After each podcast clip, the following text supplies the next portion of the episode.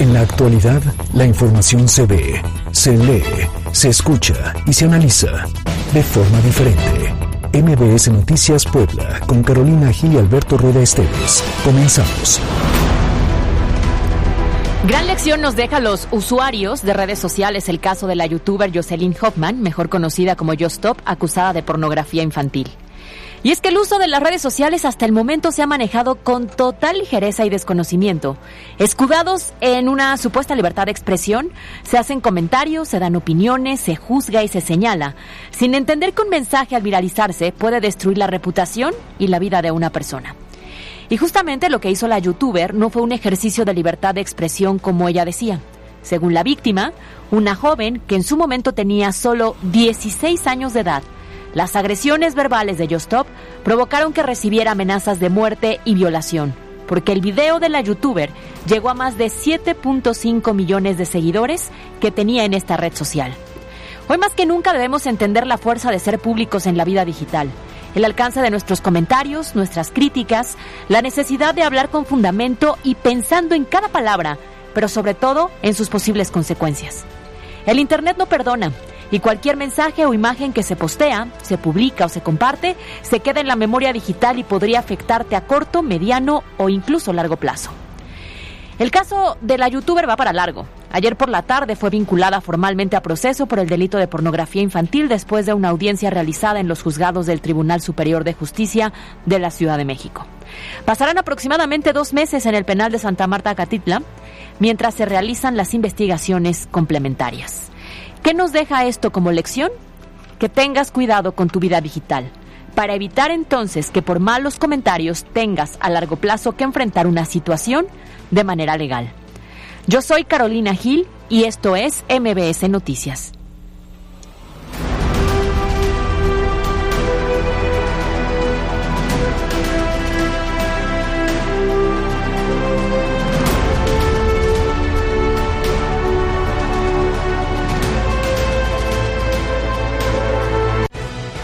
Carolina Gil y Alberto Rueda Esteves en MBS Noticias Puebla. ¿Qué tal? ¿Cómo le va? Muy buenas tardes. Eh, gusto en saludarle. Hoy es martes 6 de julio del año 2021. Son las 2 de la tarde con 3 minutos y esto es MBS Noticias Puebla. Transmitimos completamente en vivo desde la cabina central de EXA 94.1 de FM. De aquí hasta las 3 con muchísima información. Carolina Gil, muy buenas tardes. Alberto Rueda, ¿cómo estás? Muy buena tarde. Llegamos ya por fin a martes. A martes. A martes 6 y bueno, se nos está yendo también el mes de julio.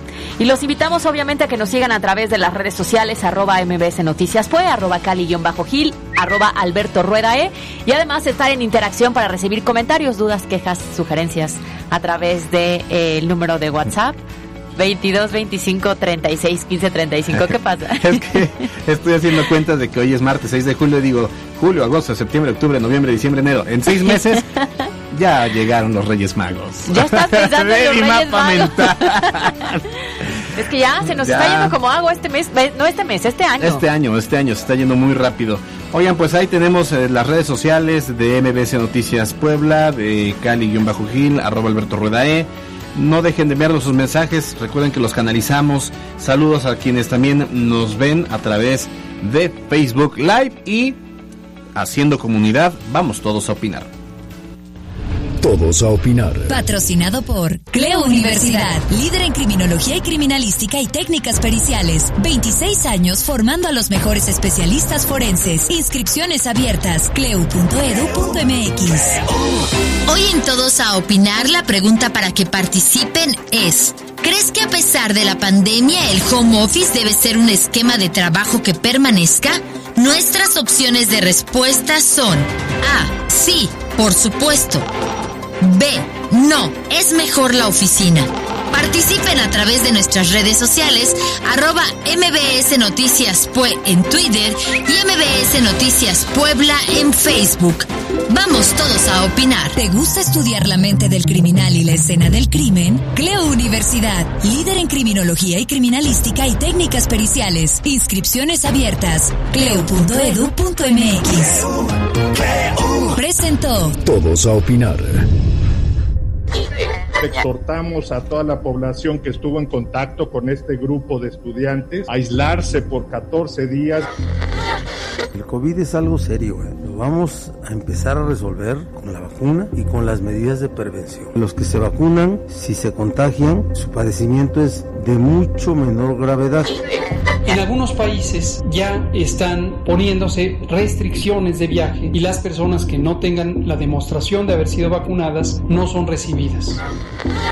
Estamos en la mejor disposición de ayudarlos a toda la población, pero que no opten por querer resolver las cosas con violencia. Abrazos, no balazos. Estas son las voces que hoy son noticia. Comenzamos. La pandemia en Puebla. Tenemos que arrancar con esta información. Hemos hablado sobre el relajamiento social, sobre decisiones irresponsables, sobre acciones poco inteligentes y qué cree. Al menos 30 jóvenes de 18 años de edad recién egresados de bachiller se contagiaron de COVID-19 y una de ellos estuvo hospitalizada por un cuadro de neumonía, mientras que 500 más se mantienen en vigilancia epidemiológica, al igual que sus familiares. ¿Por qué cree? Pues porque casualmente sucedió que diversas asociaciones de padres de familia en Puebla organizaron un viaje de celebración por la graduación de los jóvenes a Cancún. Y entonces viajaron en el mismo avión, durmieron en el mismo hotel y hoy comparten el mismo problema, el miedo a ser portadores de coronavirus. Fíjate que eh, además de todo esto, recuerdo perfectamente cómo la noticia es que Cancún, Quintana Roo, nunca ha dejado de estar en semáforo amarillo. Ha estado entre rojo, entre naranja, algunos pocos días estuvo en amarillo y regresó nuevamente a naranja. Bueno, pues el secretario de Salud en el Estado, José Antonio Martínez García, confirmó el caso y reveló que los familiares de todos los estudiantes se encuentran en vigilancia epidemiológica, por lo que pidió a quien presente síntomas acudir de inmediato a una unidad médica para hacerse una prueba PCR. Exhortamos a toda la población que estuvo en contacto con este grupo de estudiantes a aislarse por 14 días y en caso de tener síntomas acudir a la unidad médica más cercana y si es necesario tomamos las muestras PCR para contención de este grupo. Al respecto, el gobernador del estado llamó a todos los padres de familia para que realicen las pruebas de detección PCR para descartar que sus hijos sean portadores de esta enfermedad y también señaló que este tipo de acciones sin reflexión son las que llevan a la población a un estado de presión en temas de salud. Y ayer justamente lo decíamos, Alberto, el gobernador fue muy claro. Eviten salir en este verano a estos puntos donde hay un incremento en los casos. Y al día siguiente, en unas cuantas horas, nos damos cuenta de que 30 jóvenes tienen el virus, pero además Claro. los familiares, o sea, eh, eh, que se pongan a pensar los padres de familia con quién tuvieron contacto a partir de ese momento que pudieran también tener el virus. Es que recuerden que todo es una red, que todo se hace una bola de nieve y que entonces no solamente están en riesgo, obviamente ya hay 30 contagiados, entonces están en riesgo los otros 470 que estuvieron alrededor de ellos, están en riesgo los papás y están en riesgo todos los vecinos, los amigos, los compañeros de trabajo de los papás, o sea, generan un riesgo verdaderamente latente. ¿Por qué? Porque piensan que ya lo superamos y no lo hemos superado, es lo que no terminamos de entender. Y entonces seguimos poniéndonos en riesgo. Ahora, muchos también dicen, es que yo ya me vacuné. Recuerden que la gente aún vacunada sigue enfrentando la enfermedad obviamente disminuye la potencialidad del virus en el cuerpo humano, hace que el virus se desarrolle de manera, digamos, menos agresiva, pero puedes contagiar a alguien más y aún gente vacunada ha perdido la vida. Entonces, pues no sé a qué le están jugando. Y además hoy nos estamos dando cuenta que son jóvenes de 18 años, no están vacunados y entonces lo que hacen es importar el virus y afectar a los adultos que viven en casa, a los abuelos con los que comparten tal vez una vivienda. Entonces justamente por eso el llamado de la autoridad tan reiterativo, porque en este momento estamos ya en verano, periodo vacacional, todo el mundo quiere salir de Puebla, lo entendemos muy bien, pero no están las condiciones en el país para que hagamos eso. Ahora, eh, es bien importante comentar, el Instituto Oriente eh, dijo que ellos no organizaron el viaje. Sin embargo, son alumnos o asociaciones ligadas a este y a otros colegios más. Es que recordemos que cuando hay una graduación, cuando terminas el ciclo escolar, comúnmente entre amigos, entre compañeros de grupo, ¿no? Que a lo mejor pasas de secundaria a prepa o de prepa a, universidad, pues eh, son muy comunes este tipo de viajes. El problema es que hoy estamos a mitad de una pandemia. Pues sí, exactamente, no es el momento, ni hablar. Y en Puebla, fíjese esta otra, otra información que es para darse de topes. La mayoría de personas hospitalizadas por COVID-19 tienen más de 50 años. El secretario de Salud en el estado explicó que este sector sigue siendo el más afectado. Adivinen por qué. Porque no fueron a vacunarse. Al tiempo señaló que se están registrando aumentos en contagios de la población que va de los 20 y hasta los 40 años de edad. Y con esta referencia, el gobernador del estado, Miguel Barbosa Huerta, reconoció la importancia de continuar con el proceso de vacunación y mantener las medidas preventivas al contagio. Escuchemos la declaración del gobernador del estado. El COVID es algo serio, ¿eh? lo vamos a empezar a resolver con la vacuna y con las medidas de prevención. Los que se vacunan, si se contagian, su padecimiento es de mucho menor gravedad y este tercer repunte es una prueba. Y justamente hablando de vacunación, atención para las personas de 40 a 49 años de edad de la Sierra Norte de Puebla, porque a partir de mañana y hasta el 9 de julio se realizará la jornada de vacunación contra COVID-19 con la dosis única que da la vacuna Cancino. También se aplicarán segundas dosis de Sinovac a poblanos de 50 años en adelante y para mujeres embarazadas. Los municipios que participan en esta jornada son Jalpan, Francisco Zetamena, Pantepec, Juan Galindo, Tlacuilotepec y Venustiano Carranza.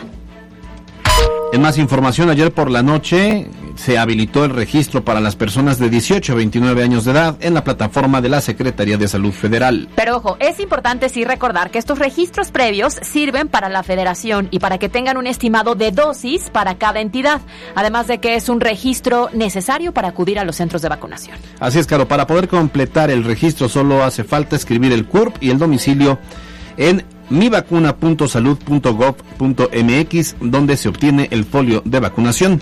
Por cierto, las redes eh, se llenaron de memes de quienes están en este rango de edad y esperan ansiosos ya la aplicación de la vacuna. Ya, ya me voy a registrar, ya me voy a registrar.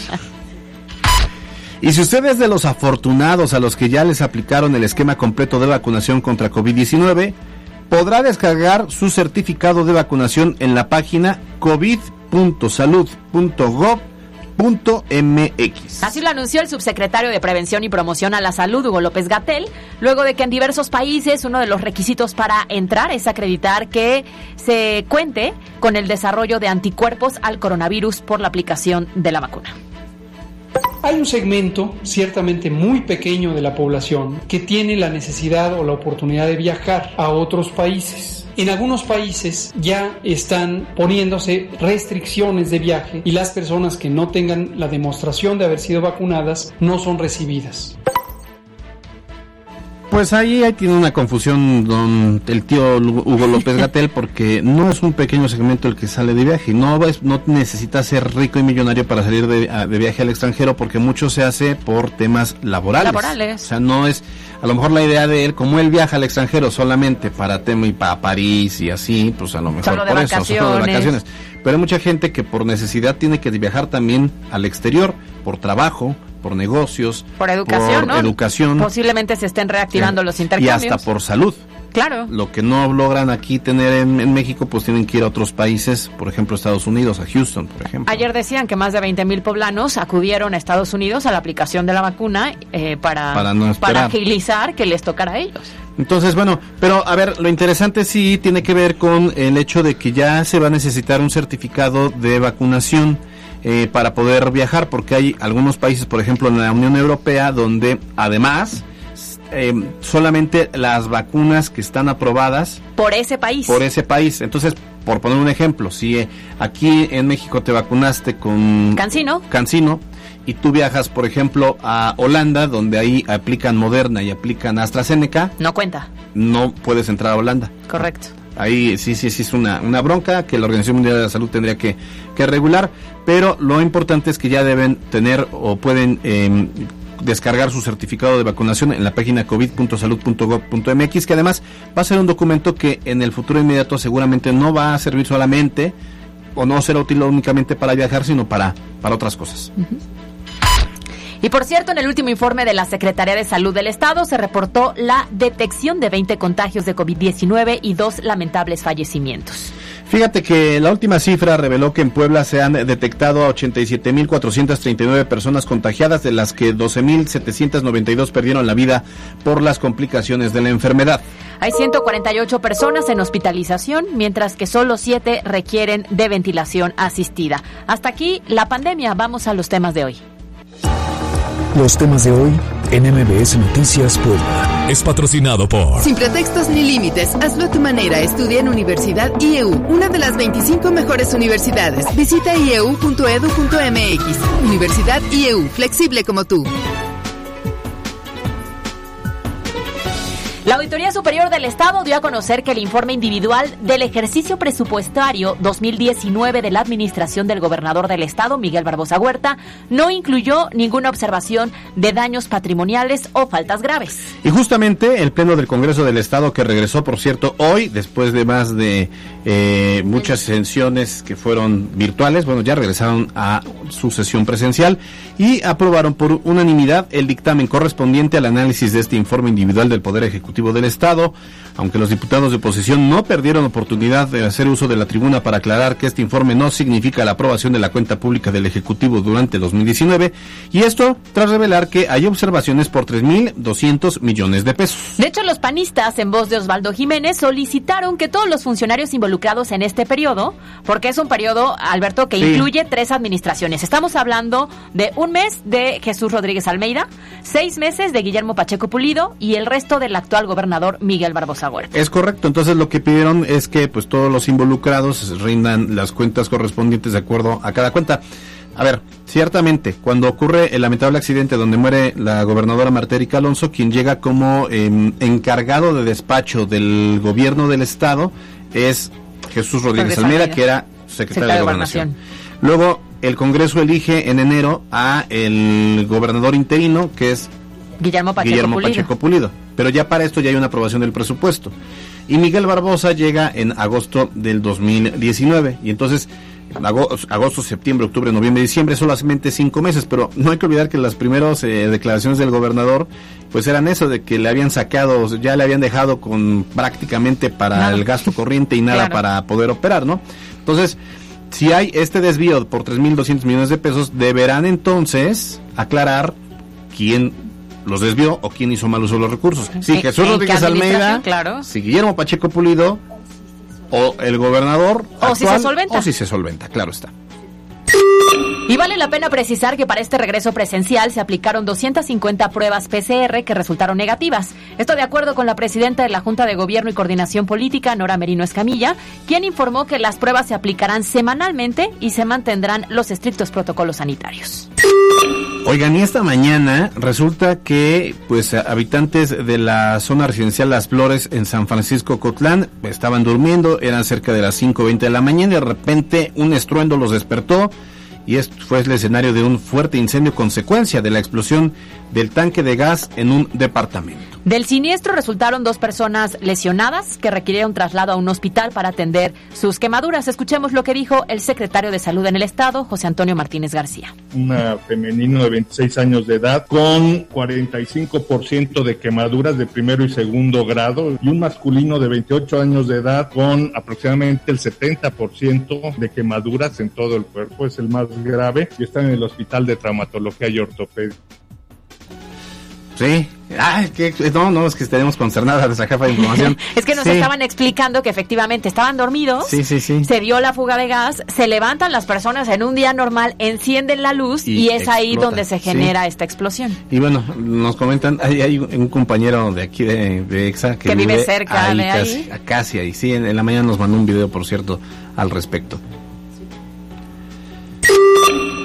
Y fíjense que el Sindicato Independiente de Trabajadores de la Industria Automotriz de Volkswagen anunció que alrededor de 20.000 trabajadores de proveedoras se verán afectados económicamente por la exención de paros técnicos. Esto como consecuencia del desabasto de semiconductores. Así lo confirmó René Sánchez Juárez, secretario general de la FROC Conabor, quien precisó que los colaboradores tendrán una reducción en su salario de hasta el 50%. Por su parte, Audi de México el mes pasado confirmó nuevos paros técnicos en su planta debido a que continuaba la escasez de insumos para su producción.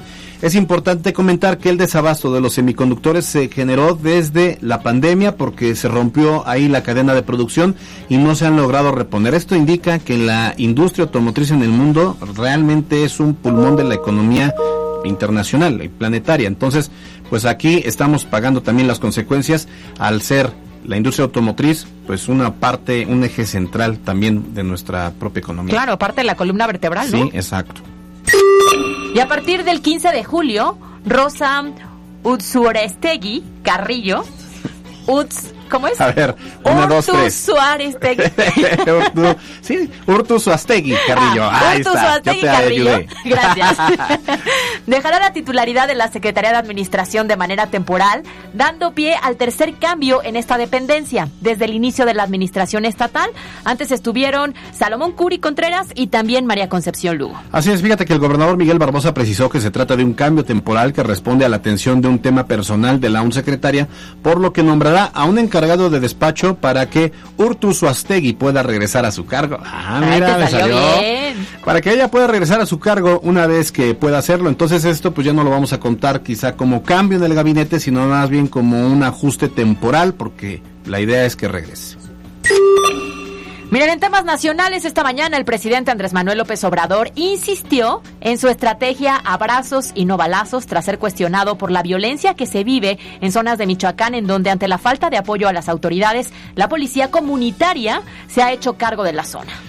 Pues mira, el mandatario insiste en que es un pacifista y que preocupará mantener, procurará, procurará mantener la vida de todos, incluidos los integrantes de grupos criminales, por lo que consideró que las exigencias de operativos y medidas más severos son solo una provocación, dice él, de grupos opositores. En una de esas dice que también los golpistas, la clase media. Solamente se le está pidiendo pues mayor seguridad en estos puntos, pero no. No. Sí, sí hay. Y mira, escucha lo que dijo. Estamos en la mejor disposición de ayudarlos a toda la población, pero que no opten por querer resolver las cosas con violencia. Se los pide el presidente de México. Y aunque se burlen, voy a seguir diciendo, abrazos, no balazos.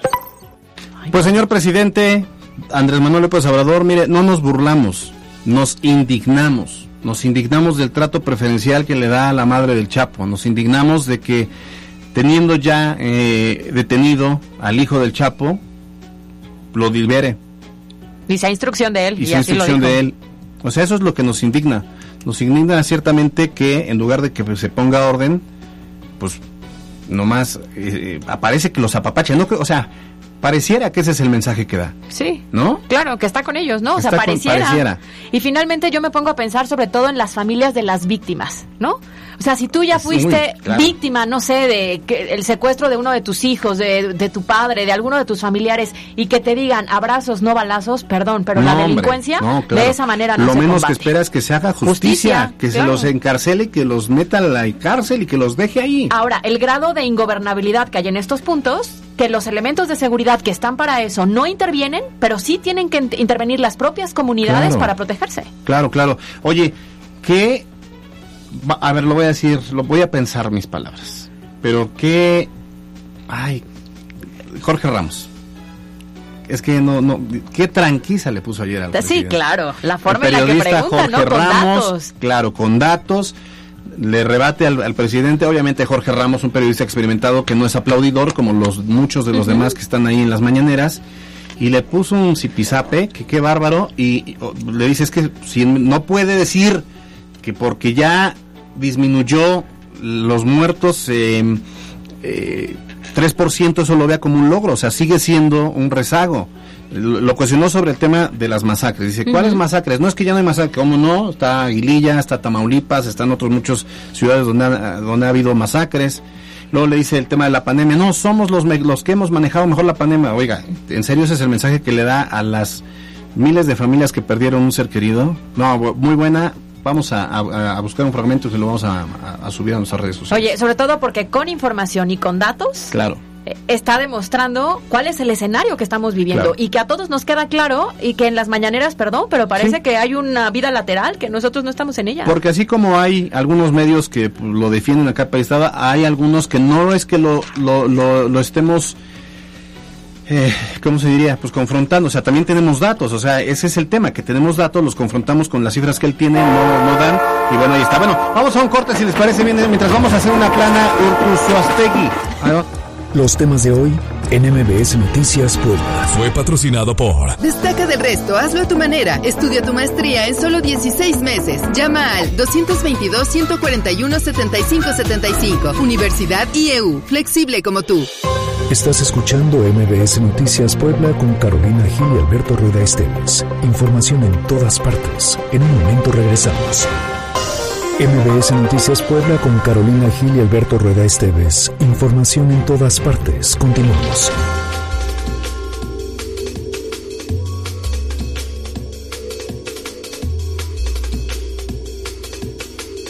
Mariana Flores nos presenta en contexto de cómo el home office se ha convertido en un esquema que es preferido por los empleados. Llegó para quedarse. Yo la verdad es que sí lo prefiero. Yo también.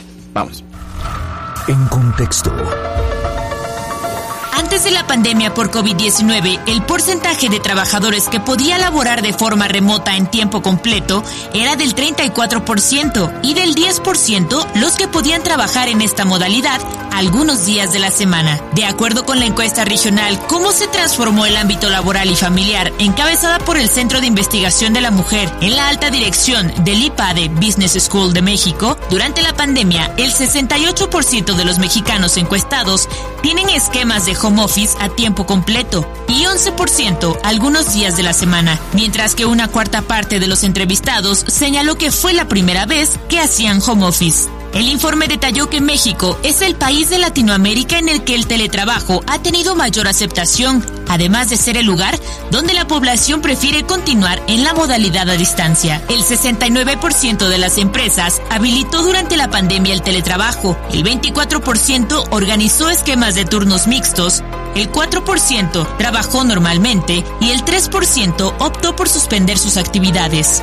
En tanto, dos terceras partes de las plantillas laborales adaptaron sus puestos al home office. A poco menos de 16 meses de la pandemia en Puebla, el 54% de la población activa laboralmente señaló que después de la emergencia le gustaría trabajar con las mismas condiciones. Sin embargo, el escenario no es el mismo para todos los negocios del país, pues el 30.4% de las grandes empresas planea adoptar de manera permanente el trabajo en casa, mientras que solo el 5.1% de los micronegocios va a continuar con el llamado home office en su operación, según datos del Instituto Nacional de Estadística y Geografía, el INEGI. Para MBS Noticias, Mariana Flores. Pues ahí está. Y es que, Alberto, la realidad es que antes de la pandemia, la mayoría de las empresas o muchas de las empresas se resistían a flexibilizar los horarios de trabajo Sí. y a permitir incluso que la tecnología fuera un punto central de comunicación para el equipo, ¿no? Sí, claro. Se pensaba incluso que si no estabas de manera presencial, no eras productivo. Y creo Exacto. que hoy la realidad es muy distinta. Sí, porque incluso a pesar de que pues desde años existen herramientas para permitir que los trabajos de oficina se puedan realizar en cualquier parte sin necesidad de asistir a un centro de trabajo con un horario de nueve o ocho o seis, seis horas de, de lunes a viernes, muchos, pero muchos jefes simplemente no lo aceptaban. Entonces la costumbre de controlar el horario laboral y la idea de que el centro de trabajo pues sea como donde te concentras y no te distraigas, eso era como el común denominador. Y la realidad creo que hoy es muy distinta, pero creo que es un tema muy importante y lo vamos a platicar hoy con peras y manzanas. Con peras y manzanas. Es patrocinado por La del éxito está en mí. Por eso he decidido estudiar en una de las mejores 30 universidades del país. He decidido estudiar en VP. Yo lo decido, yo lo hago realidad.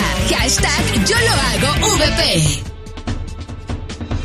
En la línea telefónica tenemos a la maestra Fabiola Espíndola Flores. Ella es coordinadora de la licenciatura en Dirección de Recursos Humanos de la Ibero. ¿Cómo está, maestra? Buenas tardes.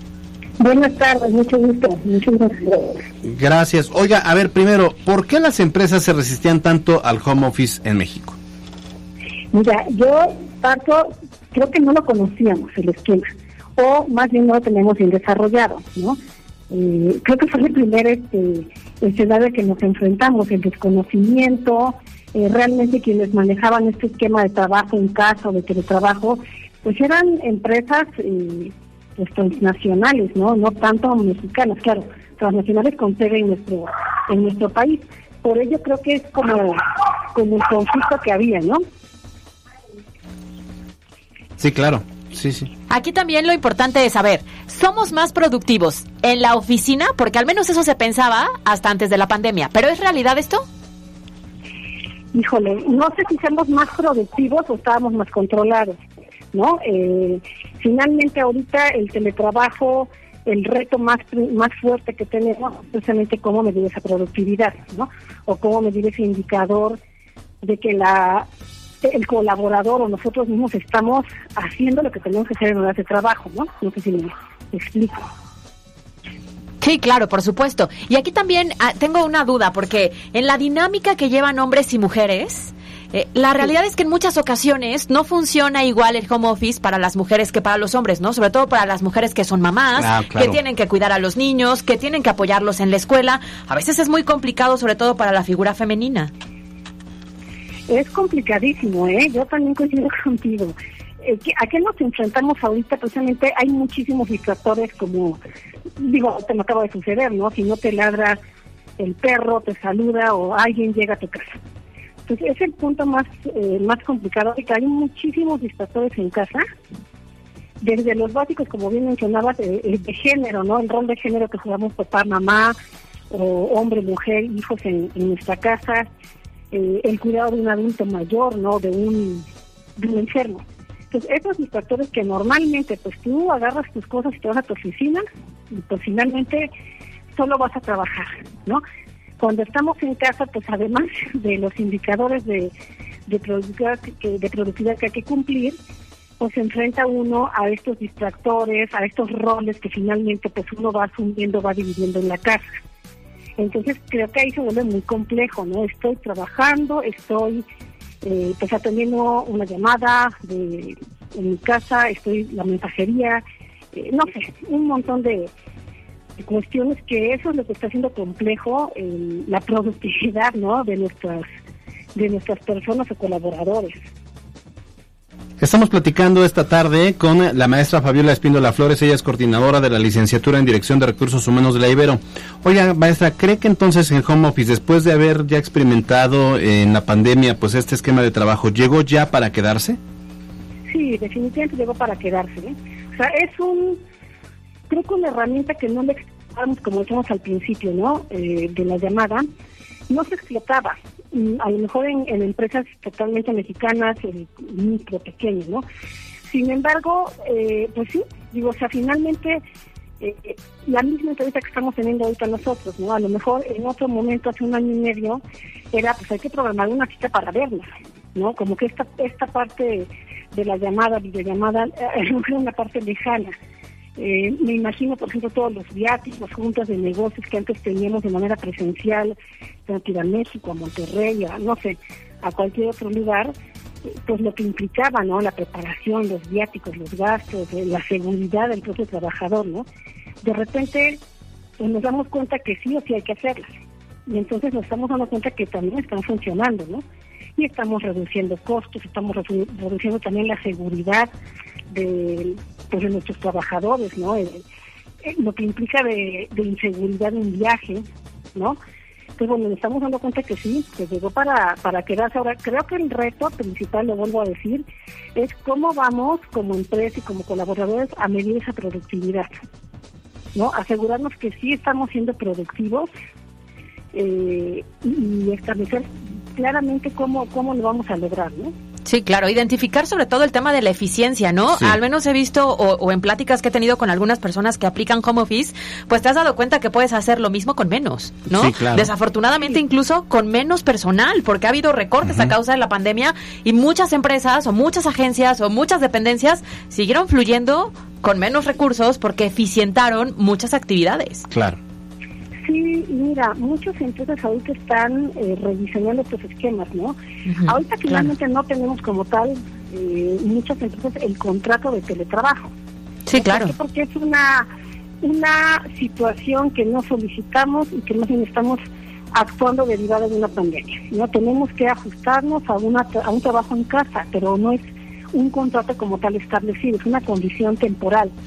Eh, sin embargo, sí hay empresas que están están realizando esta este bueno ahora sí tenemos un contrato de teletrabajo y ahora sí a lo mejor reducimos este apoyo que existía antes en viáticos, en casetas, en autopistas, gasolina, ¿no? Que eran prestaciones que antes tenías y de repente se suele, pues, pues a lo mejor nada más las dos a tu oficina, ¿no? Y lo demás sin problema lo puedes hacer sin eh, nadie desde casa o conectados a alguna algún dispositivo, ¿no?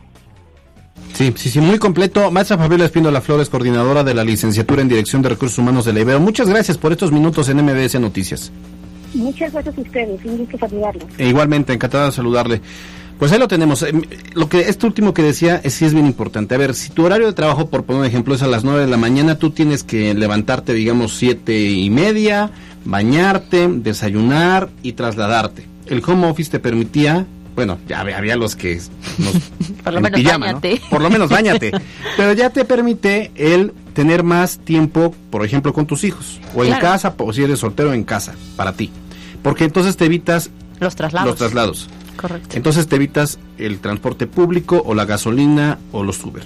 Eh, eh, evitas también gastar en la fonda, en el restaurante, etcétera, etcétera. Obviamente aumentan eh, eh, la, gasolina. Aumentan tus, tus consumos de luz, de, internet, pues puede ser también, quizá en menos proporción.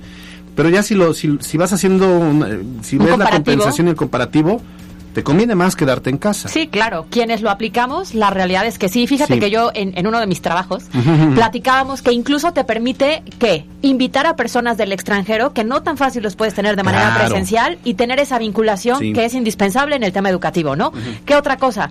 Que tengas un docente que no sea poblano, que tengas un docente de otro punto de la República Mexicana y que te pueda dar un curso completo a través del mundo digital. Entonces, por supuesto que hay muchos beneficios dependiendo el giro del que estemos hablando, pero pero pues por el momento creo que es un esquema que se va a quedar eh, y que va a abonar también. Claro, pues así las cosas, interesante este tema.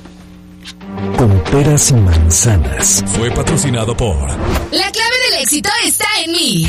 Por eso he decidido estudiar en una de las mejores 30 universidades del país. He decidido estudiar en VP. Yo lo decido, yo lo hago realidad. Hashtag yo lo hago VP. MBS Noticias Puebla, con Carolina Gil y Alberto Rueda Esteves. Información en todas partes. Muy bien, y justamente hoy, a través de las redes sociales, nuestra pregunta es, ¿crees que a pesar de la pandemia, el home office debe ser un esquema de trabajo que permanezca? El 60% de los encuestados dice que sí, por supuesto, que debe ser un esquema de trabajo que debe permanecer. El 39% dice que no, que no es que es mejor más bien la oficina, no les gusta el home office. Oye, aquí hay un dato que me gustaría resaltar. También tiene mucho que ver del espacio que tengas acondicionado en casa para poder trabajar. Del espacio, la dinámica, si tienes hijos o no tienes hijos, ¿no? Sí, claro. hay quien de plano prefiere la, la, empresa, que quizás está más en el centro, que quizás le distrae, Te que quizás le gusta más su espacio y en casa, ¿no? Y hablaba yo hace algún tiempo con un arquitecto, Sebastián Ficachi, eh, y hablaba sobre que hoy en día, eh, tras la, contingencia sanitaria y el confinamiento, muchas personas comenzaron a hacer su reestructuración de su hogar, digamos, este, sus remodelaciones para acondicionar espacios para sentirse a gusto trabajar y le están invirtiendo mucho, por si ocurre que Dios lo quiera, no otra pandemia, le están invirtiendo mucho en espacios verdes dentro de casa. Dentro de casa. Y es que a lo mejor había muchas personas que si o sea, si tenías una oficina, realmente en tu casa no tenías un sitio adecuado para, incluso a lo mejor ni una computadora. Y, nos obligó la pandemia a buscar los recursos para, para ti, para tu esposa, para tus hijos, y entonces vas adecuando tu propio entorno. Muy bien, pues son las 2 eh, de la tarde con 42 minutos.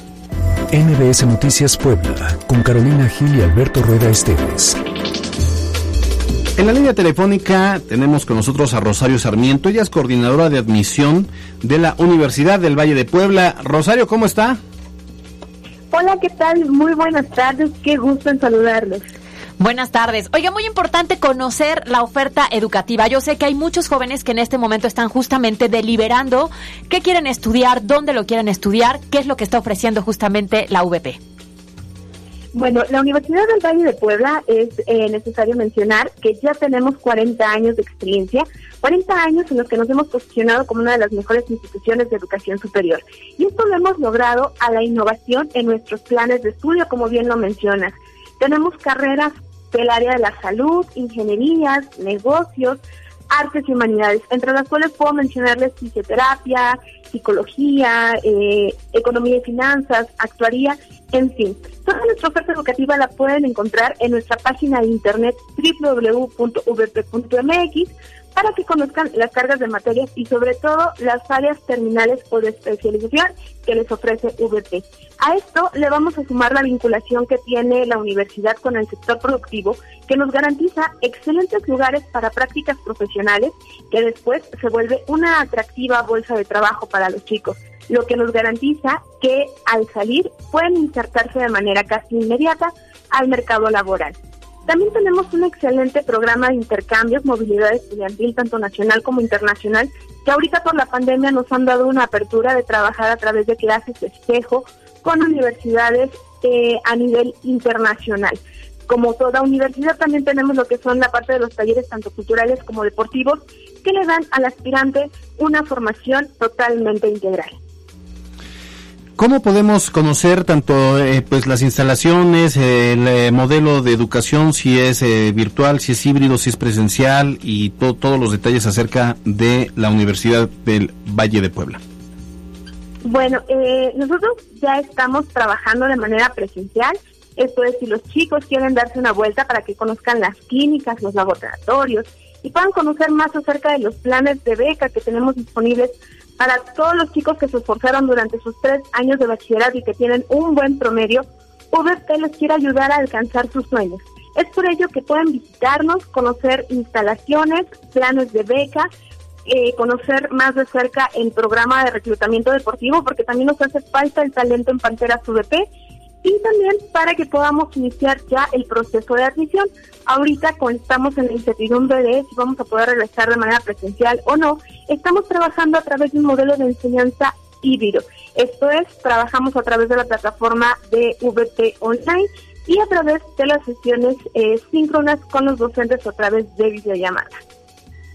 Muy bien, pues ahí están todos los datos, sobre todo porque en este momento creo que la decisión en muchos casos intervienen los padres de familia hablando de los costos, ¿no? Y es importante que se acerquen también para conocer estos apoyos económicos, estas becas, que a lo mejor sus hijos, si tuvieron un buen promedio, un buen desempeño, pueden ser acreedores a una de ellas. Pues te agradecemos mucho eh, por platicar con nosotros, Rosario Sarmiento, quien es coordinadora de admisión de la VP esta tarde.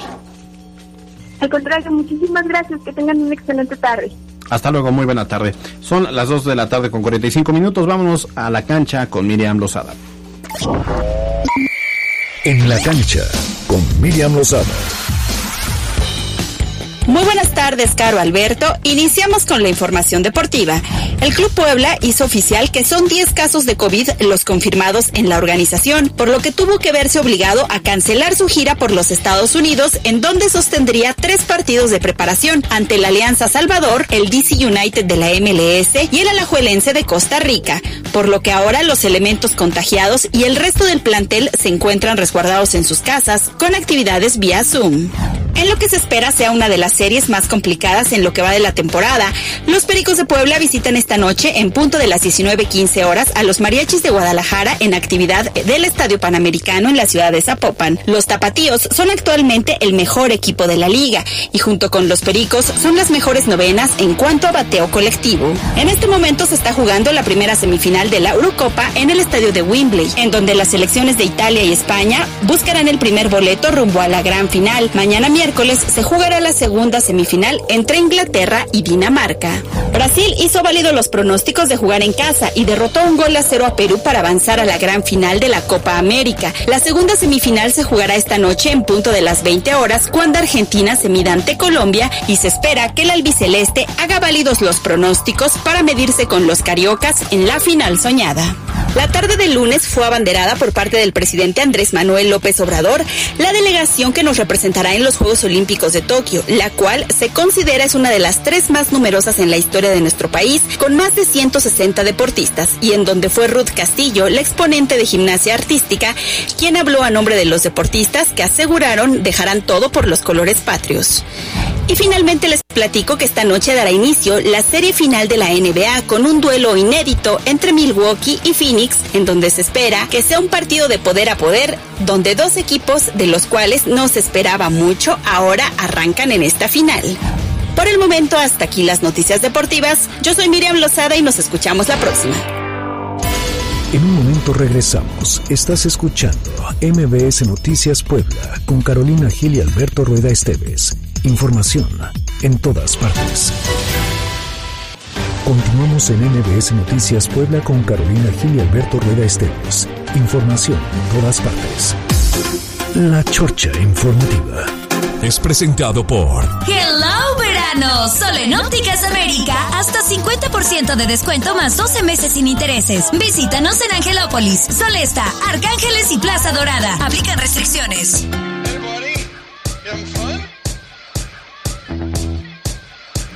Pues eh, nosotros ya hicimos nuestra tarea durante los cortes comerciales, repetimos una y otra y otra y otra vez. A ver, Caro. Urtuzuastegui. Urtuzuastegui. Ahí está. ¿Eh? A ya ver, me salió bien. hay otras palabras. No, a ver, espérate, espérate, A ver, antes de eso. Ah, ok. Es que queremos hacer este breve espacio porque nos llegó un mensajito a través de redes y nos dicen, excelente día. Pueden felicitar a mi abuelito Isaías Ramírez, que hoy cumple 90 años y no se pierde su noticiero. Es de parte de su nieta, Nayeli Ramírez. Saludos a Caro y Alberto. ¡Qué belleza! Oh, ¿cómo ¡Feliz se llama? ¿Cómo se llama? Isaías Don Isaías. Ramírez. Ramírez. Muchísimas felicidades, con todo cariño, de parte de todo el equipo de MBS Noticias. Muchas, muchas, muchas felicidades. Ah, fue a través de la línea de WhatsApp. Apenas 90. 90 años. Ojalá lleguemos a los Ojalá 90 lleguemos a los años. 90. Y además nos ve todos los días. Entonces eso de verdad lo agradecemos. Nos ve y nos escucha. Oiga, a ver, mándenos la. Ahorita nos ponemos en ¿Estas contacto. mañanitas qué? O lo son las mañanitas. A ver, súbele para ¿Estas don Isaías las mañanitas.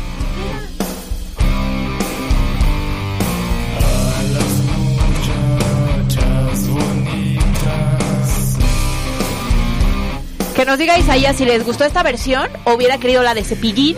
O la de- hubiera no, querido- pues la de Pedro Infante. La, la de Alejandro Fernández. A ver, Pedro Infante, Pues yo creo. No, pero a ver, la edad no está en los años, está en la mente. Por eso nosotros somos muy Vamos a ponernos en contacto con la familia de Don Isaías para que nos mande su dirección porque le queremos enviar un presente. Muy bien. De parte de todo el equipo. Allá se lo haremos Noticias. llegar. De MBS Noticias. Así, así las cosas. Esas estaban mejor, ¿ves? esas, esas estaban lindas. No, bueno, la- la- las buenas son las de las de Pedro Infante. A ver, entonces íbamos en qué? A ver. Palabras complicadas de pronunciar.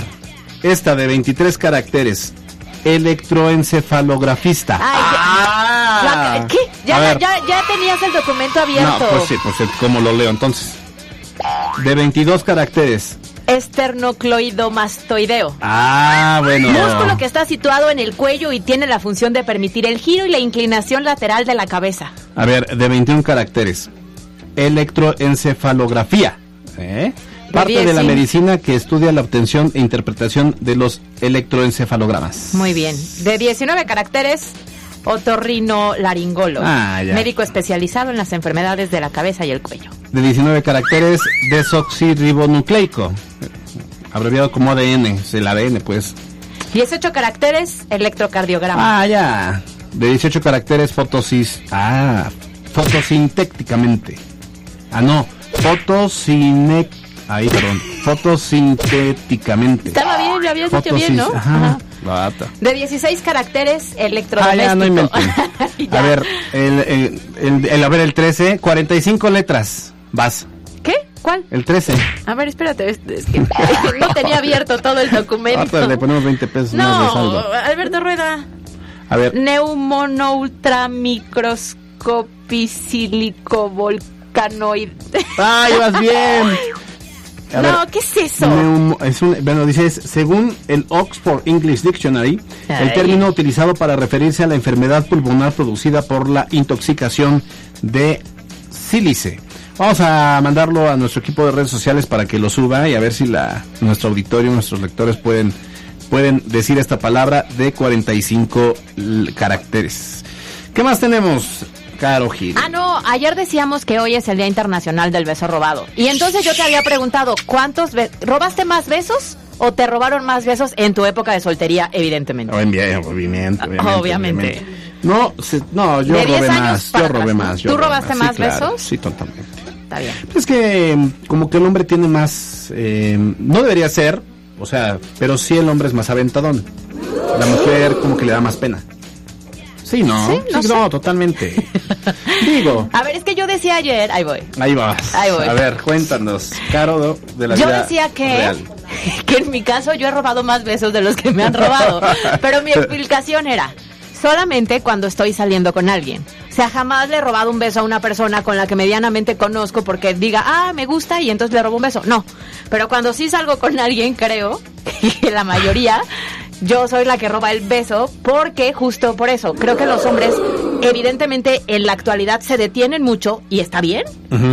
Porque a lo mejor antes lo hacían con mayor facilidad o sin pensarlo Ajá. tanto, para que la mujer no se sienta agredida. Y tienen toda la razón, ¿no? Entonces, Sí. por, eso, por eso yo dije, en mi caso, solamente con alguien, creo que yo he robado. Tú eres la que Dios, robas el beso. Muy bien. ¿Algo más que nos quieras revelar? No, no, hasta ahí, gracias. Bueno, el punto es que hoy es el Día Internacional A ver, del Beso Robado. Carlos Parraguirre, ¿has robado o te han robado más besos?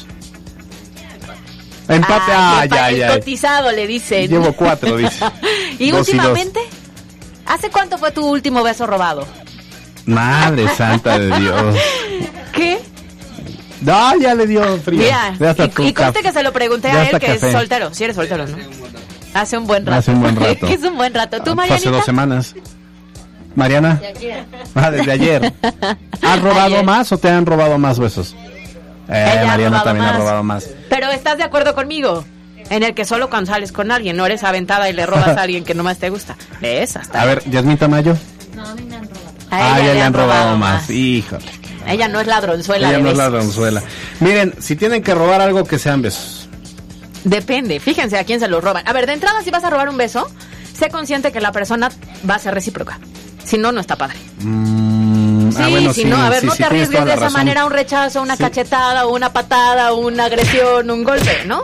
O sea, a mí, si me robo un beso a alguien con quien salgo y me gusta, no tengo problema. Ajá. Pero que se acerque a alguien que no conozco a robarme Ah, un sí, beso. sí, no, no, no, no, sí, no, no. sí. Ah, no, porque es una línea muy delgada. Claro. O sea, ya, ya puede caer uno en el tema del acoso. A eso me refiero. Cuando todo lo que no sea consensuado es abuso, No es es, algún tipo de acoso, totalmente de Correcto. acuerdo. Entonces no anden robando besos a cualquiera, pero pues si tienen a quién, pues aprovechen. Aproveche.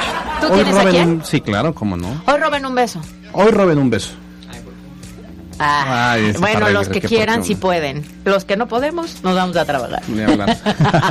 Pues ya son Ay, las la 3 de la tarde. La víctima. La víctima. La víctima. Muy bien. Ya, nos vamos, gracias a todos por su sintonía. Nos escuchamos mañana en punto de las 2 de la tarde en MBC Noticias por esta misma frecuencia, 94.1 de FM. Gracias, Yasmín Tamayo en la captura de información, a Mariana Flores en la producción, a Carlos Parraguirre piloteando esta nave. No, Piloteando esta nave que a veces se va. está- piloteando esta nave con muchas turbulencias. que a veces, exacto. turbulencias, sí, no, no, brincando. Bueno, ni hablar, pero pues es lo que hay. Pues sí, no nos quedó de otra. Oye, nos vemos mañana en punto de las 2. Disfruten la tarde de martes y mañana estén listos porque llegamos a mitad de semana. Ombligo de semana. Mi-